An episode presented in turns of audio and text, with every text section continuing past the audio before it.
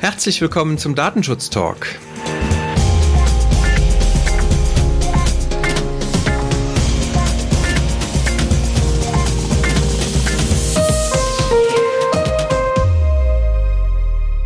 Mein Name ist Heiko Gossen.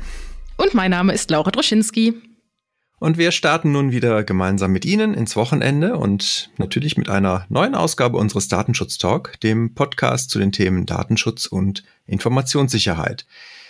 Wie gehabt bei unseren wöchentlichen News gucken wir einmal zurück, was so in der Woche des Datenschutzes passiert ist. Und Laura, ich wette, du hast die erste Nachricht für uns. Ja, selbstverständlich. Und zwar habe ich die Ergebnisse des Forschungsprojektes Innovatives Datenschutzeinwilligungsmanagement mitgebracht. Und zwar hat hier ja das Bundesministerium der Justiz und für den Verbraucherschutz eine Forschungsgruppe ins Leben gerufen, die sich mit diesem Thema in Vergangenheit befasst hat. Die Ergebnisse wurden nun vorgestellt und ich fand ganz schön zu lesen, dass halt nicht nur theoretische Fragestellungen thematisiert wurden, sondern auch eine Online-Verbraucherbefragung erfolgt ist. Über 2000 Menschen durften sich äußern, was denn ihre Bedürfnisse und Erwartungen sind an einen Cookie-Banner. Und die Ergebnisse wurden nun vorgestellt und es wurden praxistaugliche Möglichkeiten genannt, wie denn ein Opt-in erfolgen kann zukünftig. Innerhalb der Ergebnisse wurde natürlich neben einer dieser wertvollen Leitlinie auch ein Best-Practice-Modell vorgestellt, was acht wesentliche Punkte zusammenfasst. Und zwar die Punkte sind zwar für uns nicht neu, dennoch habe ich sie einfach nochmal mitgebracht, um ähm, sie einmal kurz aufzulisten. Und zwar geht es einmal darum, dass die betroffenen Personen innerhalb eines Opt-ins zwischen unterschiedlichen Verarbeitungsvorgängen oder dass Differenzierung zwischen diesen Verarbeitungsvorgängen erfolgen müssen, dass umfangreiche Einwilligungen sich an einer Entscheidungsbaumlogik orientieren sollten, um den Nutzerinnen und Nutzern mit möglichst wenig Klicks die Möglichkeit gibt, Datenschutzpräferenzen anzugeben. Dann natürlich, dass auch ohne Einwilligung die Nutzung der Dienste möglich ist, dass einwilligungsrelevante Aspekte der datensparsamen Voreinstellung vorgesehen werden müssen und dass natürlich alles einfach bedienbar sein sollte. Wie gesagt, das schließt sich an den vorangenannten Punkt an, also die einfachste Möglichkeit für den Nutzer, seine Präferenzen anzugeben. Das alles soll natürlich über ein Datenschutzcockpit erfolgen, was ja auch schon oft in der Praxis zu sehen ist. Und ja, ich denke, das ist eine gute Leitlinie, um den Unternehmen die Möglichkeit zu geben, da nochmal sich ihre Cookie-Banner im Detail anzusehen. Also ich habe auch mal kurz reingeschaut, das ist ja durchaus auch ein etwas längeres Dokument, aber mit deiner Einschätzung regt es durchaus nochmal zur Lektüre an und zu gucken, was man daraus mitnehmen kann. Hervorragend. Danke dir dafür. Bitte. Ich hätte ein kurzes Update von Apple. Die bemühen sich halt auch wieder mal um den Datenschutz und äh, sich hier auch durchaus für die Verbraucher wieder, äh, ja, ich sag mal, ein bisschen attraktiver zu machen, weil sie halt jetzt von App-Anbietern einfordern, ihre Angaben zum Datenschutz halt übersichtlich darzustellen. Dazu soll es halt dann in Zukunft eine, eine strukturierte Information geben, die auch ein bisschen übersichtlicher ist als die ewig langen Datenschutzhinweise, die man dann in manchen Apps findet. Und die App-Hersteller sind halt dazu verpflichtet, diese Angaben dann auch bis zum Herbst beizusteuern und beizutragen und ähm, dann entsprechend ausweisbar zu machen. Das Spannende hierbei ist, die App-Anbieter müssen das halt nicht nur für die selber erhobenen Daten machen, sondern halt auch von Drittanbietern, die in der App integriert sind. Und das betrifft natürlich vor allen Dingen dann die App-Hersteller, die zum Beispiel auf so Entwicklungskits von Google oder Facebook zurückgreifen, weil über diese Kits und diese Entwicklungsumgebungen ja oft auch dann noch äh, Datenabflüsse an Facebook oder Google zum Beispiel im Hintergrund mit implementiert sind. Also da glaube ich, muss jeder App-Hersteller auch nochmal genau seine App wahrscheinlich auf den Kopf stellen und schauen, was denn die App wirklich alles an Daten am Ende vom Endgerät und vom Verbraucher damit abzieht. Ja, das auf jeden Fall.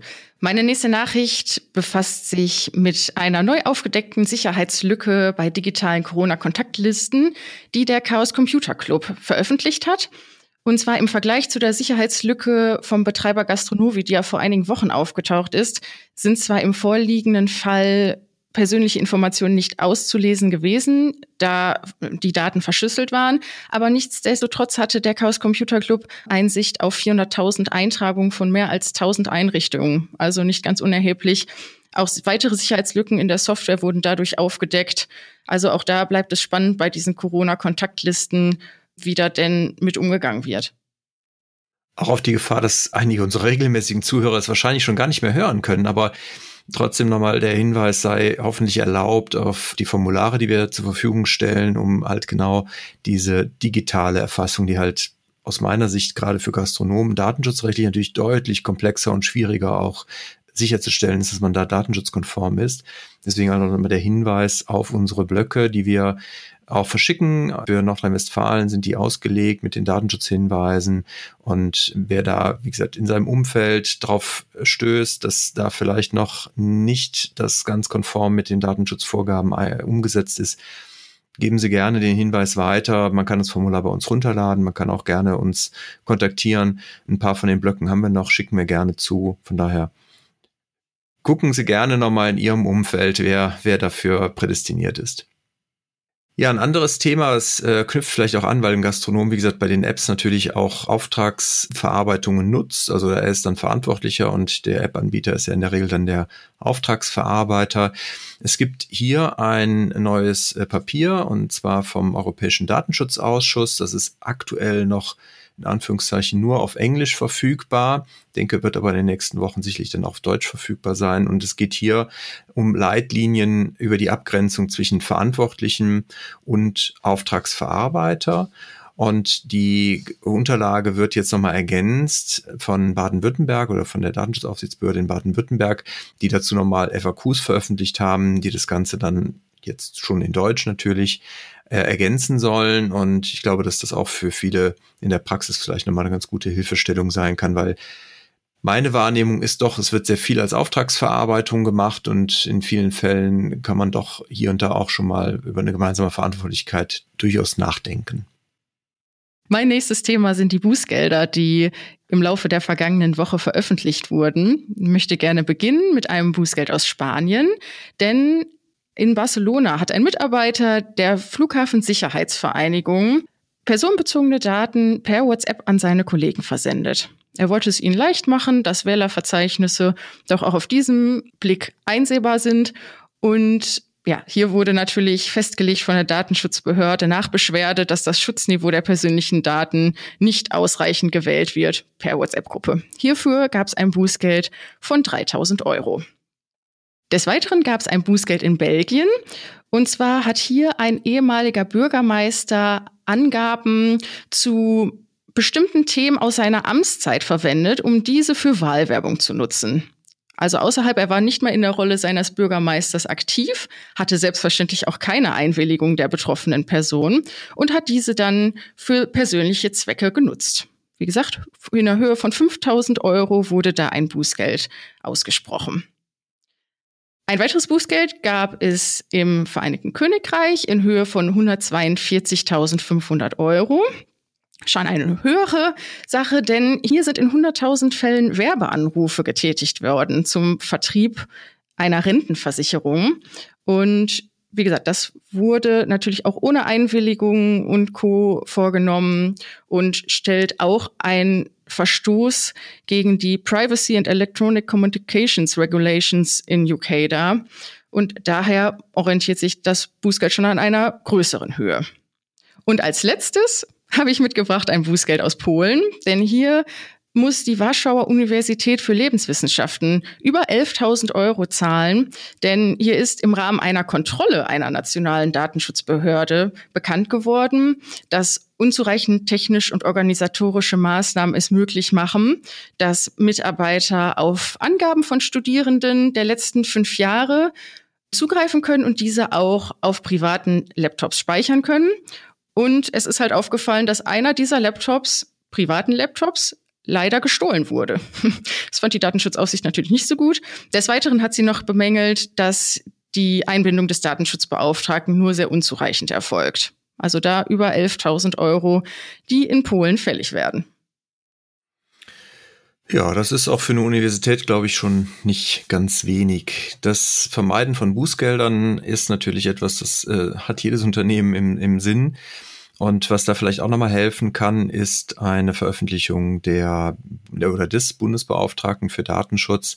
Der hat die Infonummer 5 veröffentlicht, beziehungsweise die aktualisierte Auflage jetzt veröffentlicht. Die Info Nummer 5 finde ich deswegen eigentlich ganz spannend und interessant, weil sie halt insbesondere für die Telekommunikationsanbieter viele Dinge nochmal klarstellt oder zusammenträgt und man gerade auch Datenschutzbeauftragte, die vielleicht nicht sich tagtäglich mit den Fragen des Telekommunikationsdatenschutzes beschäftigen, könnten da, glaube ich, durchaus nochmal wertvolle, ein wertvolles Nachschlagewerk mit haben. Die Info Nummer 5 richtet sich auch an Bürger, also das heißt, es ist auch für Menschen, die jetzt vielleicht selber ja üblicherweise regelmäßig Telekommunikationsdienste auch nutzen, wie das Internet, wie das Telefon, durchaus vielleicht das eine oder andere nochmal ein spannender Punkt zum Nachlesen da drin. Und von daher durchaus eine, eine Empfehlung von mir, da auch sich die nochmal hinzulegen. Man kann die online abrufen, man kann die sich auch als gedrucktes Exemplar bestellen. Von daher immer wieder ein gutes Nachschlagewerk.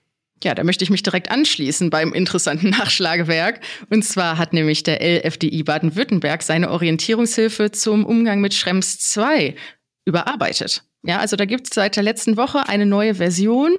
Es gab umfassende Änderungen in der Checkliste. Also hier werden ja dargestellt die Anforderungen, die wurden nochmal konkretisiert, aber es kamen auch neue Anforderungen hinzu. Und es ist ja, nochmal im Besonderen darauf hingewiesen, dass ein Punkt gestrichen wurde, nämlich, dass die Pseudonymisierung, die nur durch den Datenexporteur im Anschluss vorgenommen werden kann, nicht mehr ausdrücklich zusätzliche Garantien für den Transfer in die USA hinzugezogen werden können. Also das ist auf jeden Fall nochmal eine wichtige Änderung innerhalb des Papiers. Also wie gesagt, ich empfehle dann nochmal jedem, der es in Vergangenheit genutzt hat, nochmal einen neuen Blick reinzuwerfen. Ja, die Baden-Württemberger waren wohl wieder sehr aktiv. Die haben nämlich auch noch eine Orientierungshilfe zur Videoüberwachung veröffentlicht, und zwar die der Datenschutzkonferenz. Die haben hier nochmal die ja, DSGVO entsprechend mit eingearbeitet. Es finden sich halt neben der reinen Videoüberwachung auch weitere Konstellationen noch da drin, wie zum Beispiel die Überwachung durch Tür- und Klingelkameras, Drohnen, Wildkameras und Dashcams.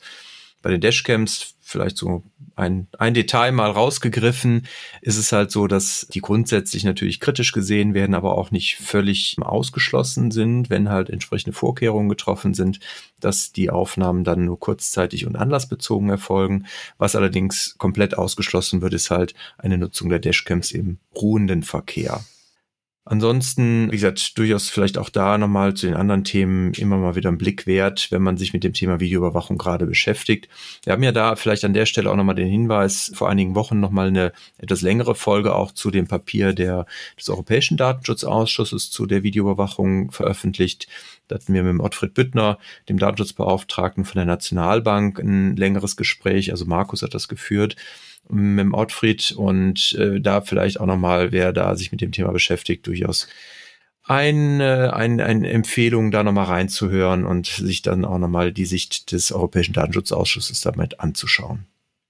Ja, ich möchte noch mal einmal zu Schrems 2 zurückkommen. Nämlich Unternehmen müssen sich ja in Vergangenheit immer mehr mit der Angemessenheit von Datentransfer in die USA beschäftigen. Und um dies zu unterstützen, hat IAPP ein White Paper veröffentlicht, was die neutrale und nicht klassifizierte Zusammenfassung von Gesetzen in diesem Bereich veröffentlicht. Es soll auf jeden Fall Verwirrung beseitigen, was das ganze Thema angeht. Und ja, ich habe jetzt selber noch nicht im Detail reingeguckt, werde das aber auf jeden Fall nochmal nachholen. Und ja, vielleicht können wir uns da auch nochmal im Laufe der nächsten Folgen damit beschäftigen. Ja, ich glaube, das ist ein, ein spannendes Dokument, weil es halt viel auch aufräumt mit ja, mit, mit so Halbwissen, was natürlich bei jedem, der sich mit dem Thema Datenschutz und USA beschäftigt, dazu führt, dass man sehr kritisch erstmal dem Ganzen gegenübersteht. Die Überwachungsbefugnisse richten sich ja auf bestimmte Segmente und ist ja nicht jeder Dienstleister in den USA auch 100 äh, Prozent davon genauso betroffen wie zum Beispiel äh, Facebook oder Google oder Amazon. Und da hilft das, glaube ich, nochmal ganz gut zu verstehen, wo ist denn überhaupt, wo sind die Überwachungsbefugnisse der Geheimdienste in den USA, wie greifen die und, und was steckt auch dahinter. Von daher könnte ich mir vorstellen, dass es da nochmal hilft, um ein bisschen Klarheit reinzubringen. Ja, das auf jeden Fall. Ja. Die, also wir haben ja das ganze Thema, womit wir uns ja beschäftigen, ist ja das Urteil vom EuGH im, im Fall Max Schrems 2, also der Anfechtung von Max Schrems gegenüber Facebook die Nutzung der europäisch, äh, der, der Standardvertragsklauseln als Grundlage für die Übermittlung in die USA. Und jetzt war natürlich mit Spannung auch so ein bisschen hat man abgewartet, wie gehen jetzt sowohl die irischen Datenschutzbehörden als auch Facebook denn mit dem Urteil konkret um. Und natürlich hat es nicht dazu geführt, dass Facebook jetzt äh, die Datenübertragung in die USA komplett eingestellt hat, was wahrscheinlich alle äh, sich insgeheim vielleicht irgendwie erhofft haben, aber ich glaube keiner realistisch wirklich erwartet hat. Die irische Datenschutzaufsichtsbehörde hat jetzt Facebook deswegen angemahnt, dass sie halt die Standardvertragsklauseln so nicht nutzen dürfen. Wie Heise berichtet, hat man eine Anhörung dorthin geschickt. Facebook hat da wohl auch schon drauf geantwortet. Und ja, sie zaubern in Anführungszeichen jetzt eine neue Rechtsgrundlage aus dem Hut. Sie beziehen sich da jetzt auf entsprechend Artikel 49 Absatz 1b, um hier im Rahmen der Notwendigkeit, die sie jetzt annehmen, die Daten auch rechtmäßig übertragen zu dürfen. Max Schrems hat sich dazu auch schon geäußert. Der kritisiert hier so ein bisschen die Salamitaktik von Facebook auf der anderen Seite in ihrer Antwort hat Facebook auch nochmal so ein bisschen schwarz gemalt und auch klar gemacht, dass sie da halt erstmal jetzt die Datenübertragung in die USA nicht einstellen werden. Und ähm, ja, dieses, dieses Schwarzmalen, wie gesagt, ich, ich glaube, dass das halt am Ende, wir werden da noch sicherlich einiges mit zu tun haben. Es wird wahrscheinlich auch noch weitere Klagen geben. Aber am Ende werden wir nur dann wirklich mit den USA weiter Daten in der Form austauschen können. Wahrscheinlich, wenn sich dann auch in den USA ein bisschen mal was verändert. Aber das müssen dann am Ende natürlich die USA entscheiden und mal schauen, wie das jetzt so insgesamt sich dann noch weiterentwickelt zwischen vor allen Dingen Facebook und der irischen Aufsichtsbehörde. Ich glaube, damit sind wir soweit durch, Laura, oder hast du noch etwas? Nee, genau richtig, Heiko. Dann bleibt mir noch darauf aufmerksam zu machen, dass wir eine neue Langfolge für die nächste Woche veröffentlichen werden. Und da geht es um das Thema Verarbeitungsverzeichnis. Da habe ich wieder einen spannenden Interviewpartner aus der Praxis. Wir haben darüber gesprochen, wie halt das äh, Verarbeitungsverzeichnis praxisorientiert und vor allen Dingen aber auch mit einem Mehrwert im Unternehmen implementiert werden kann. Von daher Seien Sie gespannt und schauen Sie Mitte nächster Woche nochmal rein. Da wird die nächste neue Folge dann veröffentlicht werden. Ansonsten dir, Laura, ganz herzlichen Dank. Sehr gerne.